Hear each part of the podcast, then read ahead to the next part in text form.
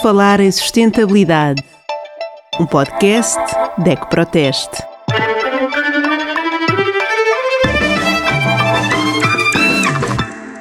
O nosso convidado de hoje é António Casanova, dirige a Unilever, ou Unilever como os portugueses a conhecem, eh, bastante conhecida não apenas eh, nos gelados, mas também nos detergentes e com uma vasta gama de produtos e vai estar à conversa connosco no podcast Falar em Sustentabilidade. Antes de mais, muito obrigada pelo, por ter aceito este nosso convite e é para nós um privilégio poder ter esta conversa consigo. António, a primeira pergunta uh, vai precisamente um, ehm, para tentar perceber. Um, ehm, em 2010 lançou, a Unilever lançou o plano de sustentabilidade e nesse plano comprometeu-se a respeitar o meio ambiente. Um, ehm, passados 10 anos, qual é o balanço que faz deste compromisso e o que é que pode destacar ehm, de, de, desafios ao longo deste tempo? Rita, para já gostava imenso de agradecer a, a, a simpatia deste convite e o ensejo que, que, tenho de estar aqui a explicar uma coisa que é super importante para a Unilever e que, e que tem sido uma das pedras de toque um, ehm, da nossa política na última uh, década, da nossa política corporativa, da, da, da, da forma como como fazemos negócio. Um, foi, em 2009 demos isto, demos início a esta viagem que ainda hoje, que ainda hoje temos, de, de queremos ter como objetivo tornar a, tornar-nos a empresa mais sustentável do mundo.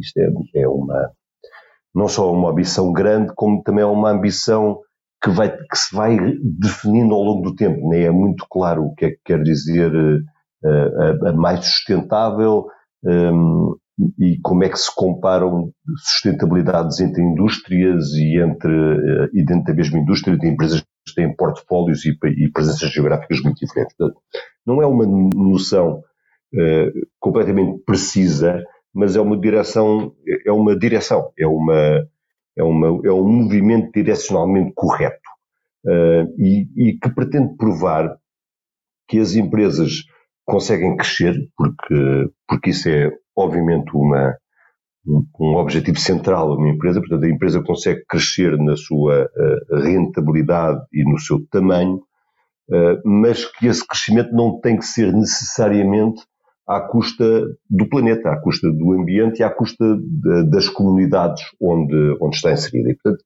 havia esta noção, começada há uma década, um, ehm, que os negócios podem ser uh, forças para o bem. Portanto, que os negócios não têm que ser necessariamente extrativos, não têm necessariamente que deixar o, o mundo num sítio pior do que, do que estavam antes de ele existir, antes deles existirem, mas exatamente ao contrário, que, eh, que o mundo pode ser um sítio muito melhor por determinadas instituições e empresas existirem.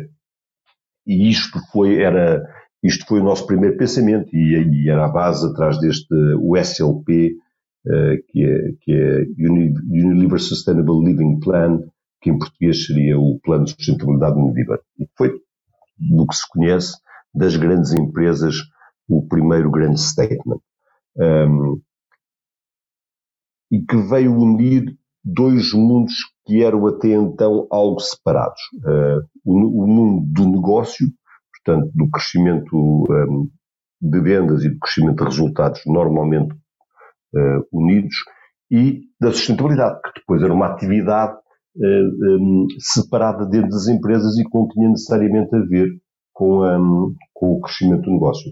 Uh, talvez a primeira grande ideia relevante da Unilever foi, a prazo, o crescimento do negócio só é possível se toda a área de sustentabilidade estiver um, associada a este negócio. Ou seja, que o mundo não, e as sociedades não irão tolerar a prazo empresas que para crescerem são, uh, uh, um, só o conseguem fazer trazendo dano um, ao meio ambiente ou às comunidades onde estão. Portanto, que a prazo as empresas só podem crescer se não trouxerem dano aos, aos sistemas onde estão inseridos. Um, esta lógica levou a que analisássemos cada aspecto da nossa cadeia de valor e que enquadrámos uma, uma, esta abordagem em torno de alguns primeiros grandes objetivos. Portanto, ou seja, de tudo o que pode querer significar sustentabilidade, escolhemos uh, na altura um número curto de objetivos que queríamos ter. E que eram objetivos que estavam no centro da, das agendas globais de, do desenvolvimento sustentável. Um, a coisa boa nestes 10 anos é que acreditamos que o nosso trabalho de facto mudou o mundo à nossa volta, nomeadamente uh, na área de, de proteger florestas, uh, de apoio à agricultura sustentável, de capacitar uh, a força de trabalho feminina, um, e portanto conseguiu-se fazer estes, estes grandes avanços enquanto o nosso negócio prosperou. Portanto, nada disto trouxe dano à forma como o nosso negócio evoluiu ao longo destes anos.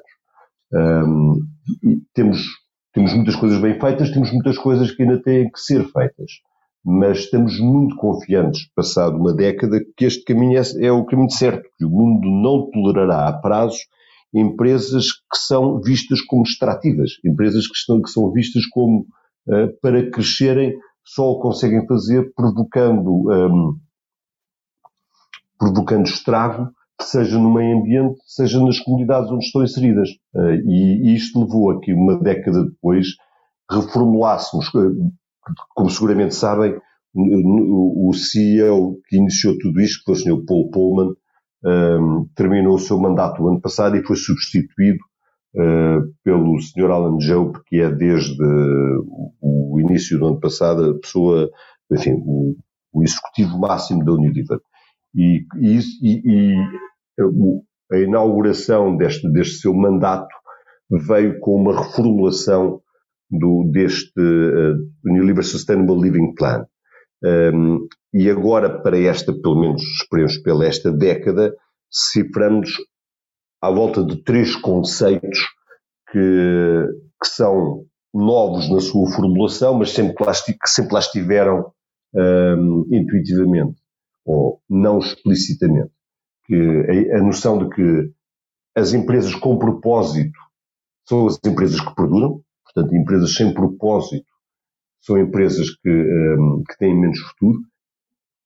As marcas com propósito são as marcas que mais crescem, portanto, marcas que têm na sua essência e na sua forma de se posicionar uh, uma ideia para o mundo crescem mais que as, que as marcas que não têm. E isto é inevitavelmente servido por pessoas com propósito. E as pessoas com propósito prosperam. Porque uma companhia, para ter um fito universal e as suas marcas estarem encaixadas neste fito, tudo, este, tudo isto é relativamente inconsequente e hipócrita se as pessoas que trabalham nessa própria empresa não tiverem alguma noção hum, pessoal e, portanto, individual, é diferente pessoa a pessoa, de como é que se querem uh, inserir no mundo e de qual é que é um, e de qual é que é de todas as coisas que podem fazer no mundo, a bem do mundo, aquelas que mais a motivam. Portanto, um, esta é agora a nossa formulação julgo eu, para a próxima década. António, permita-me uh, que, a partir dos três conceitos que enunciou, que, que explorar esta ideia da ligação às pessoas, uh, nomeadamente aqui, é interessando-nos um pouco uh, o papel dos consumidores. Nós sabemos que o Unilever preparou novos produtos com novas abordagens mais sustentáveis, mas de que forma é que se consegue fazer esta entrega efetiva quando o preço destes produtos é, é superior aos outros, chamemos-lhe assim. Ou seja, o, o, primeiro, o porquê eh, destes, destes produtos mais sustentáveis, não só no caso da Unilever, isto é transversal, eu diria, serem sempre mais, mais caros, fatores de produção, novas formas de produção, etc. O que é que está por trás desta formação de preço?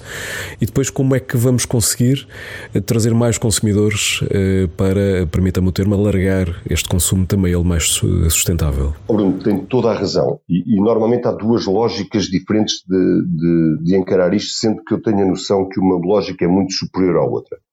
Um, a primeira é lançar produtos e marcas ex-novo que têm logo na sua origem o seu, um posicionamento muito dirigido um, a, a, uma lógica de sustentabilidade tão extensa quanto possível. Depois podemos discutir exatamente o que é que é eh, toda a sustentabilidade ao longo do, do negócio.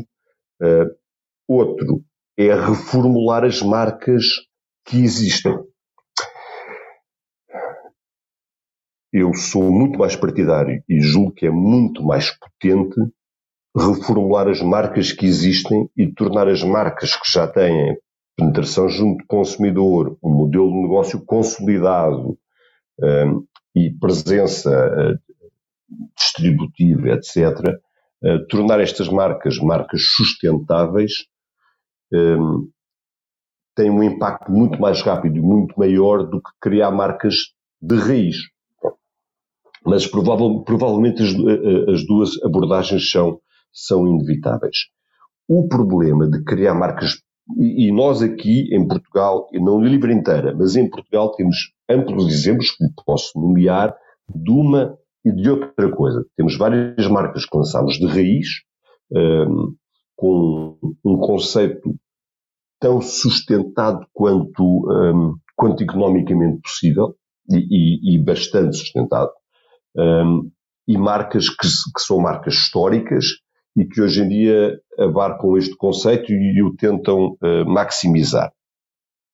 E não tenho dúvida nenhuma que todos os nossos grandes sucessos estão em pegar em marcas, e, passando a publicidade, mas apenas para sermos exemplificativos, pegar em marcas como Dove, que é uma marca que já tem uma presença grande uh, nos três mercados onde, onde atua, e tornar Dove uma marca muito mais uh, sustentável no seu modelo de negócio e no, nos produtos que usa. E isto é muito mais rápido do que pegar uma marca nova, e só para lhe dar o exemplo, que é Love Beauty and Planet, que é uma marca que lançámos o ano passado nos mesmos mercados, mas que tem uma tração junto do consumidor muito menor. E isto por duas razões. Uma que é específica desta área e outra que é universal.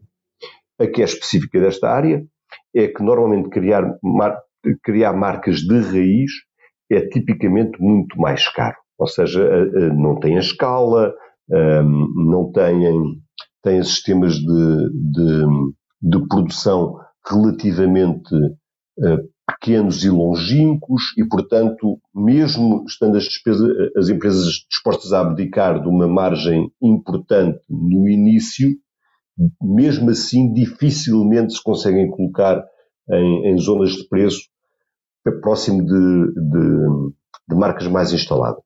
E, e, e, mesmo estando nós dispostos a fazer uma margem muito menor eh, nestas marcas novas do que, ehm, eh, do que temos nas marcas mais antigas.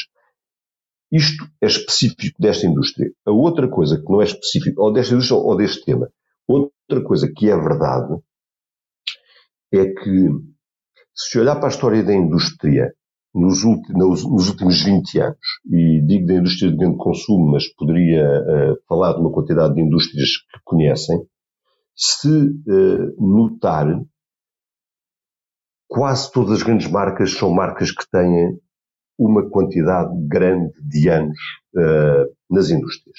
E os últimos 10, 20 anos têm sido, com algumas exceções honrosas, tipo digital, etc., têm sido um, anos onde não têm aparecido marcas novas nas, nas 10, 15 marcas mais vendidas na esmagadora maioria das indústrias. Okay? E, portanto, um, o que tem acontecido no, nos últimos 10, 15 anos, um, e se quiser, se quiser, olha, ainda outro dia um tema da Unilever, e sem citar marcas, se a Unilever tiver 300 marcas, das quais 13 eh, são o que se chamam billionaire brands, portanto marcas que vendem no, mais do que um bilhão de dólares por ano. Nenhuma destas marcas, nenhuma das billionaire brands tem menos de 30 anos. E, portanto, e eh, eu acho que das 300 marcas uh, que a Unilever tem, em, em, no mundo inteiro, em Portugal temos cerca de, bem, dependendo de como é que contar, mas à volta de 30, não há nenhuma marca das 10 primeiras que tenha sido criado na última década. Portanto, torna-se muito difícil criar marcas novas, não apenas por causa deste tema. Genericamente é difícil criar marcas novas e está cada vez mais difícil. E se quiserem, se tivermos tempo, até lhe explico porquê. Permita-me permita que eu interrompa, António. Então, eh, eu diria que, eh, e pegando aquilo que dizia há pouco dos, dos três conceitos eh, do novo CEO da Unilever e dos três propósitos, Uh, e, compreendendo tudo o que acabou de nos explicar, a minha pergunta é, é como é que alteramos ou, ou, como é que tornamos também o consumo destas marcas mais sustentáveis um propósito dos consumidores? Não será apenas uma questão de marketing, certamente. Uh, haverá aqui hábitos de consumo, haverá aqui capacidade financeira para, para este consumo também. Ou seja, como é que criamos aqui um quarto propósito? Da, sua experiência, como é que acha que podíamos chegar lá? Mas acho que tem, oh, Bruno, eu acho que tem o ponto certo, ou seja, a noção tem que ser de qual é o impacto que as marcas têm certo. no planeta, para usar este exemplo, uh, não apenas na parte do sistema de negócio que está sob o nosso absoluto controle, ou seja, desde o momento em que compramos as matérias-primas até o momento em que pomos o, onde pomos o produto na prateleira e ele é comprado por alguém, não é isto que nós queremos. Nós queremos ter o, queremos ter a noção e a responsabilidade sobre todo o, o percurso até o momento em que o, em que o produto é usado. E isso implica toda, todo o impacto que o produto tem no, no momento do uso. Ora, o que nós sabemos é que de, isto depende imenso de mercado para mercado. Certo. Mas na, na, maior parte dos mercados onde, onde, onde estamos uh, inseridos, a esmagadoríssima maioria do impacto que os produtos têm é no momento do seu consumo, não é no momento do não é no momento da sua produção nem do seu transporte. Certo, é, e, e, como é que alteramos essa? Essa é, é, é, diria que é a pergunta do, do milhão de dólares, não é? E, e, era por aí que eu agora ia tentar ah, sim, entrar. Sim, desculpa, estou interrompido. Não, não, não, não, não, e fez super bem, mas não me ia esquivar a essa parte. Ia, ia, ia, tentar, ia tentar um, explicar disso. Um, e ia, ia tentar explicar dando exemplos, ok? O que, por exemplo, de, se usar, se tomar o Dove só para falar sempre da mesma marca e não andar aqui a, a publicitar várias, nós sabemos que de todo, de todo o impacto que têm o, os produtos de lavagem pessoal, a esmagadora maioria uh, da, desse impacto é feito no momento do duche. Okay? E um, isto para dar o exemplo, também podia dar o exemplo de limpeza de roupa, mas foquemos-nos num uh, para usar o mesmo. E o que é que sabemos sobre duche? Sabemos duas coisas. Que as pessoas tomam duche o dobro do tempo que é necessário, portanto, o, o que está mais ou menos estimado é que, um, que o necessário para, para uma pessoa se lavar uh, de uma forma competente é à volta de 3 minutos. Sabemos que as pessoas demoram, em média, cerca de 8 minutos a lavar-se, e sabemos que as pessoas, em média, usam água muito mais quente do que seria necessário e não estou a advogar uh, uh, banhos gelados, mas estou a dizer que, que, se usa água muito mais quente do que aquela que seria necessária para, uma pessoa se sentir confortável. Okay? Portanto, e, e, e, portanto, nós para, para usar, para diminuir isto, para diminuir isto sendo o impacto que deve ter no planeta, sabemos que não é só usar plástico reciclado, não é só usar menos plástico, etc., mas temos que impactar esta eh, é a forma como o produto é usado. Se vir, há muitos mercados onde, onde existe uma grande, um grande foco em menos água e água mais, mais fria. Por exemplo, detergentes de lavar roupa.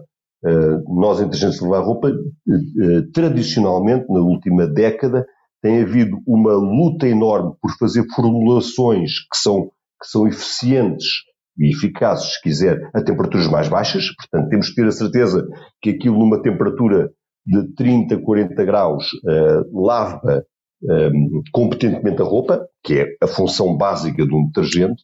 Portanto, temos que criar, uh, temos que criar formulações que lavam a 30, 40 graus, temos que criar formulações que são competentes em círculos mais curtos, e temos que conseguir convencer os, os, os fabricantes de máquinas que têm que capacitar as máquinas de círculos que usam menos água com menos roupa lá dentro, ou seja, que não é preciso esperar para 4 kg de roupa para fazer uma lavagem, mas que se consegue fazer lavagens proporcionalmente eficientes com 2 kg de roupa. Portanto, isto é um trabalho que se tem feito há imenso tempo. Nos, do, no gel dos tem sido mais difícil. Outro onde se tem trabalhado muito também é shampoos. Portanto, shampoos que conseguem, não só os shampoos secos, portanto, shampoos que se conseguem que conseguem dar enfim, um, um, um, um, tratamento de limpeza ao cabelo sem a utilização de água. Não quer dizer que seja só assim, mas quer dizer que evita a quantidade de lavagens de cabelo com água que, que se fazem. Um, portanto, trabalhar muito nas zonas de shampoos secos, trabalhar em, em shampoos que fazem muito mais espuma muito mais cedo, ou seja, com muito menos quantidade de, de shampoo e muito menos ação, faz muita espuma, que normalmente é um sinal uh, aos consumidores de que o cabelo está lavado e, portanto, incentiva-os a usar menos quantidade de água e menos quantidade de shampoo. Okay? E, portanto, um, nas formulações no, do, dos produtos está uma grande parte do trabalho para se conseguir reduzir o impacto da utilização dos consumidores ao, a, do comportamento. Agora, há, há mercados mais fáceis, um, há mercados mais difíceis e também a alteração de hábitos e de roupa, do tipo de roupa do consumidor vai, vai obriga a uma, a uma afinação constante. Sim, e aqui o efeito preço tem sempre também o impacto, e portanto, claramente que aqui nós temos que um, criar sinergias, e o António identificava muito bem, temos que desde os fabricantes aos, aos neste caso, por exemplo, dos detergentes, aos produtores, e também uh, nós não deixamos de, de assumir aqui a nossa responsabilidade, por um lado, pela maneira como passamos a informação ao consumidor e como podemos ser úteis nesta escolha, mas a verdade é que também muitas vezes o, o preço uh, acaba por ser um fator decisivo e depois. Um, entre mudar a mentalidade e tomar a decisão é sempre um desafio que eu diria que, que, que todos temos diariamente, uh, independentemente de estarmos uh, no mercado do lado das marcas ou do lado dos consumidores, e, e, isso torna também a nossa vida mais desafiante e interessante. António, oh, oh, oh, Rita, um dos aspectos. Posso, posso completar, o, o, o, posso adicionar ao que estava a dizer. Um, nós temos a noção de que uh, os, os Key Opinion Formers, portanto, os, se quiser, as pessoas têm a capacidade e as organizações têm a capacidade de influenciar o consumidor porque são, pela sua história e, e, e uh, uh, são tidas por elas como, como entidades isentas e, um, e, com, e com um propósito bom, como é nitidamente o vosso caso, nós temos a noção de que são elementos cruciais a esta missão. E, portanto, é, temos a noção que tudo o que fazem é crucial a ajudar a sociedade neste caminho. O que eu não queria era, o, o, e não os mencionei só por outra razão, era não queria, mas é enxutar as minhas responsabilidades passando-as para, para, para, outra, para outras pessoas. Tenho, tenho a noção completa de que há outros, há outros uh, pedaços deste, deste puzzle, se quiserem, que são uh, essenciais para o, para o resultado final e tenho a noção de que, de que os opinion formers são vitais para conseguirmos uh, fazer isto como sociedade. Não queria, mas é passar o. O, o antes uh, para este lado, eu percebo. Não, mas eu quis precisamente, precisamente aproveitar para assumir e nunca, se há algo que nós não, não temos qualquer tipo de problema é de assumir as nossas responsabilidades e, portanto, o que queríamos dizer é que também nós temos aqui um papel fundamental e queremos uh, participar e ajudar nesta, nesta, nesta mudança também de mentalidade e de, e de, e de poder poder ajudar os consumidores e por isso também é que estamos hoje aqui a falar de sustentabilidade. Um, António, um dos aspectos que também está um, ligado à, ao vosso plano de sustentabilidade um, tem a ver com a subsistência de, de, de, milhões de pessoas e que vocês tinham inclusivamente um, limite de hum, melhorar os meios de subsistência de milhões de pessoas até 2020. Estamos em 2020 e, e a pergunta é: uh, uh, faltam apenas seis seis meses para terminarmos o ano. Qual é o balanço, se é que já pode partilhar, uh, relativamente a esta parte do plano? Um, de todas as. De, havia, havia três. Havia três áreas sobre as quais nós achávamos que era mais fácil de atuar um, nesta, enfim, nesta senda, na, na, na persecução deste objetivo. E essas eram uh, áreas que estavam próximas do nosso sistema de negócio. Bem, portanto, o, o, o, primeiro é que era? Era a, a, ajuda a pequenos reteiristas. E, portanto, era ter, a, ter a, a, a, noção que, através da forma como fazíamos negócio, não, não privilegiávamos um, os grandes retalhistas, mas uh, dávamos condições, e, um, condições propícias a que os pequenos retalhistas continuassem uh, a fazer negócio e, e, conseguissem manter o seu modo de subsistência. E aí, uh, usando uma série de métricas relativamente vigiadas por, por organizações exteriores, a nossa noção é que impactámos cerca de 1,8 milhões de pequenos retalhistas em todo o mundo. É óbvio que grande parte destes pequenos retalhistas estão fora da Europa e, e da, e, e, da América do Norte. Portanto, são sobretudo retalhistas em África, na Ásia e na América Latina. Mas uh, o, o, número total é que cerca de 1,8 milhões de pequenos retalhistas um, acederam um, a iniciativas que melhoraram os seus rendimentos na última uh, década. Uma segunda muito importante era tudo o que tinha a ver com agricultores portanto, com as práticas agrícolas de, eh, de pequenos agricultores que são muito importantes para produzir matérias-primas que são essenciais para algumas das nossas, ehm, para alguns dos nossos produtos. Ehm, e, aí também, mais uma vez, são sobretudo pequenos agricultores sediados em África e na Ásia. Uh, de, chá, por exemplo, é, é uma óbvia, uma vez que nós somos os principais eh, somos os principais produtores e, e, compradores mundiais de chá. A Unilever, escapa-me o número, mas a Unilever uh, uh, vende entre 10% e 15% do, do chá mundial. E, portanto, e este chá é produzido sobretudo por pequenos agricultores na África e na Ásia. E, portanto, usar, um, temos a certeza que fazemos uh, compras justas um, e que compramos a, produ a, produções sustentáveis é, é uma enorme preocupação.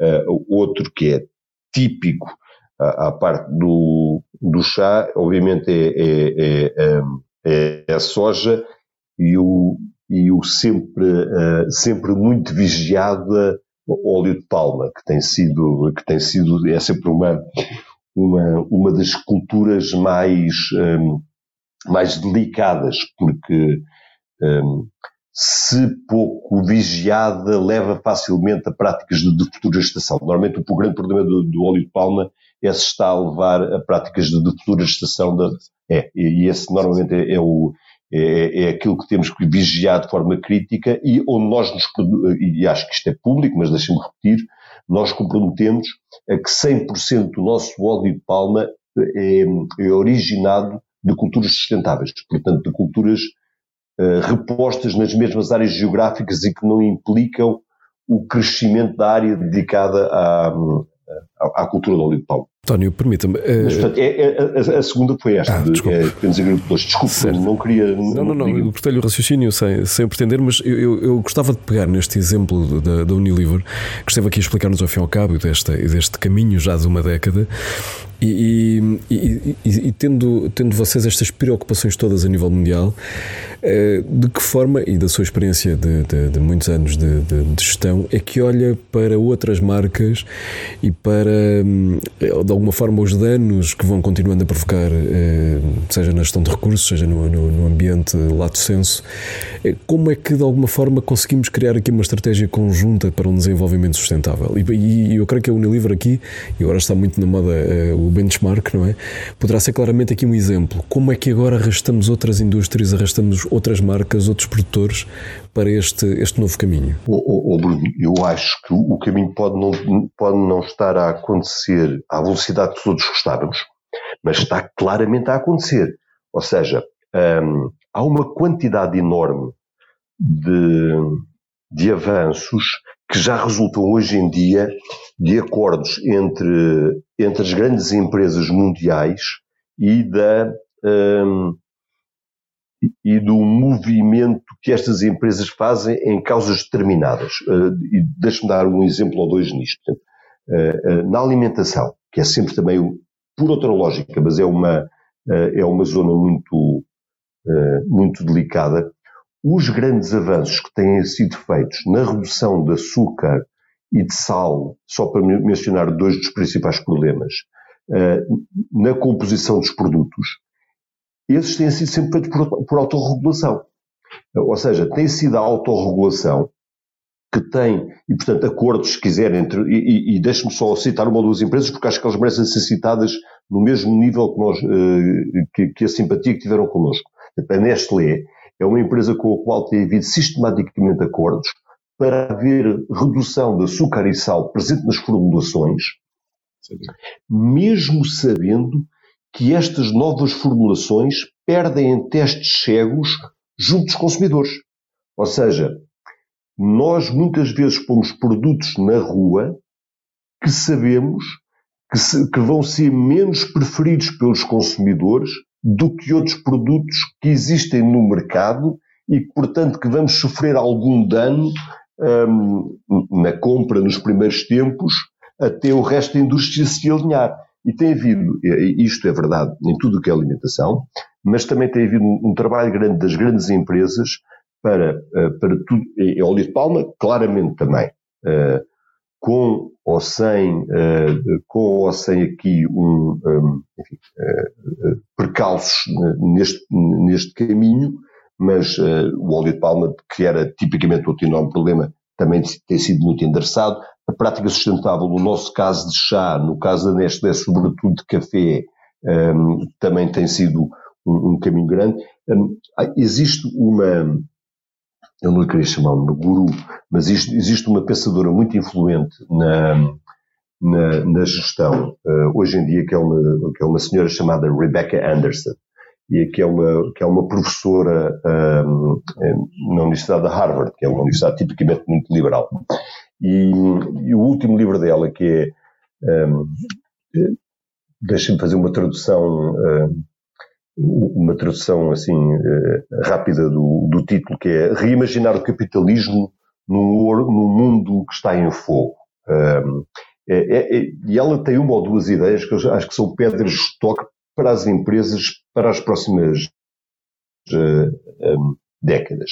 A primeira um, é a noção de que, de que o capitalismo, sobretudo, é uma máquina de inovação. E, e, portanto, as grandes empresas podem e devem ser os catalisadores das respostas para os grandes problemas. E a questão é dar os problemas certos para as grandes empresas resolverem.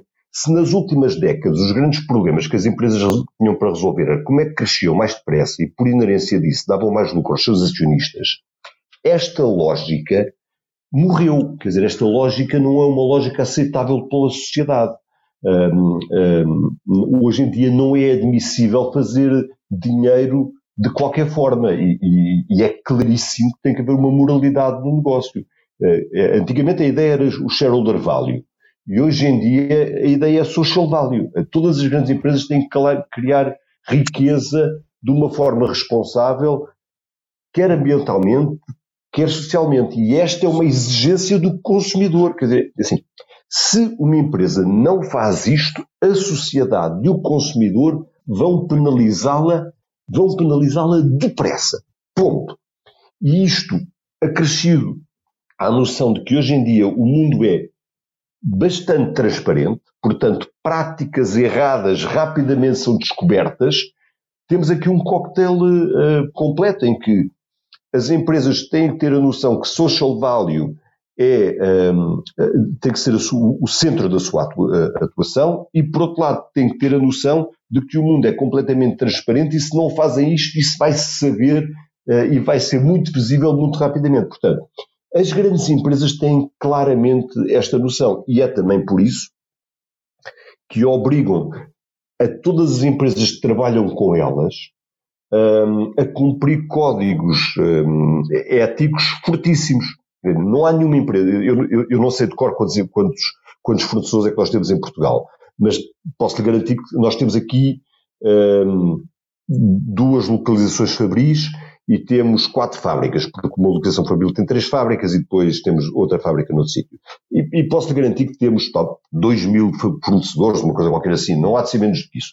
Toda a gente, cada um dos fornecedores tem um código ético que nós tentamos vigiar no, uh, na totalidade. Por exemplo, na não discriminação de género, no pagar a mesma coisa uh, aos vários géneros, etc. Portanto, no fundo, podemos dizer que há aqui uma intenção de contaminar pela positiva, não é? E, portanto, pela vossa também dimensão, uh, contaminar pela positiva. E, e, e, isso também é importante que, que se perceba, e, eu acho que a leitura recomendada que acabou de fazer pode ser um livro de cabeceira para muitos CEOs de, de empresas, um, e portanto também obrigada pela dica. Enfim, o tempo já vai, já estamos mesmo a chegar ao fim do nosso tempo. Uh, eu tinha uma última pergunta para lhe fazer, mas é uma pergunta que faço ao António Casanova enquanto consumidor. Eh, estamos a falar de sustentabilidade e gostaríamos de saber o que é que diz o seu lixo. Se hoje fizéssemos o desafio de juntos irmos olhar para o seu lixo, para o lixo da sua casa, o que é que nos diria o seu lixo, António Casanova? Eu tenho, eu tenho uma noção que foi aquela que expliquei há bocado, eh, de que os consumidores são uma parte importante do problema total, no sentido em que são uma parte importante também da sua solução. Uh, e, e, eu centro um, ehm, algumas das minhas preocupações nas três ou quatro coisas que eu sei que têm mais impacto. E se eu tenho essa noção clara, e provavelmente vai-me dizer que há mais cinco ou seis onde eu também podia centrar e não centro. Mas eu tenho imenso cuidado com as outras coisas. Tenho imenso cuidado com a, com a limpeza e a higiene e tentar fazê-lo tudo de formas tão curtas quanto possível, ou seja, duches rápidos, uh, temperaturas baixas, limpeza da roupa em círculos pequenos, com máquinas relativamente cheias e a temperaturas tão, uh, tão, uh, tão, tão pouco elevadas quanto possível. Isso eu tenho imenso cuidado.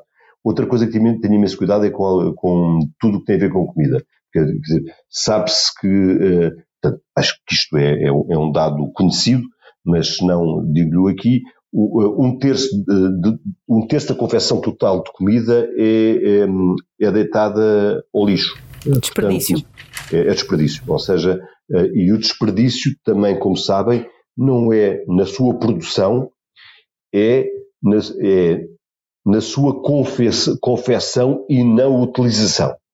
Okay? Ou, uh, ou seja, um, whatever, um, uh, travessas que não são comidas, pratos que não são comidos na sua totalidade, portanto há, há uma um, roupa, uh, comida que, que, é deixada passar o seu prazo de utilização uh, aconselhável, etc. Portanto, uh, aí desperdiça-se um terço de comida. Eu, pessoalmente, essas duas foco-me uh, imenso porque conheço bem, são da minha indústria, conheço bem os temas e, portanto, tento, tento ser muito cuidadoso com isso. Outra coisa com que tem de ser, tem de ser super cuidadoso é com a, o, o overpackaging. Portanto, esta história de, de, de tentar evitar o sobre, o, o sobre um, um, embalamento. Embalamento, obrigado, estava à procura da, da tradução. O sobre, o sobre embalamento de coisas. Um, e, a, e por essa via, uh, o tentar reutilizar tudo o que são uh, embrulhos, uh, portanto, quando puder.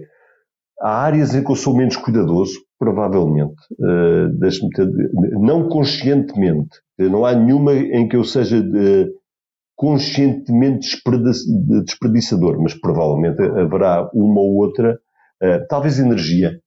Uh, há imenso tempo que estava, andava com a ideia de fazer duas obras, uma para recolher água de chuva e utilizar eh, nos jardins, etc. E, e, outra para, para ter painéis solares, para não ter que andar a consumir energia da rede. Um, e essas duas nunca fiz, mas uh, são uma ou duas preocupações que tenho sobre as quais eu não agi. Mas, mas ainda, assim, coisas... ainda assim, as três áreas que identificou são de tal forma importantes que, que é bom saber que, que, enquanto consumidor, tem essas preocupações. Um, agradecer a sua disponibilidade, foi de facto muito interessante perceber uh, todo o trabalho e, todo, e, e, alguns até dos resultados alcançados. Eu penso que é importante para os consumidores perceberem que por trás das marcas existe também esta preocupação um, e, portanto, acompanhar mais de perto todos estes desenvolvimentos que nem sempre estão visíveis naquilo que é a etiqueta do produto ou a noção que temos das marcas que adquirimos e, portanto, foi um gosto. Uh, esta foi mais uma conversa do, do no nosso podcast uh, Falar em Sustentabilidade, que pode ser descarregada em qualquer uma das plataformas de, de, de podcast. E agradecer António Casanova mais uma vez a simpatia e a disponibilidade uh, que teve ao longo desta conversa connosco, que foi um gosto, tanto para mim como para o Bruno Santos. Muito obrigada. Falar em Sustentabilidade, um podcast DEC Proteste.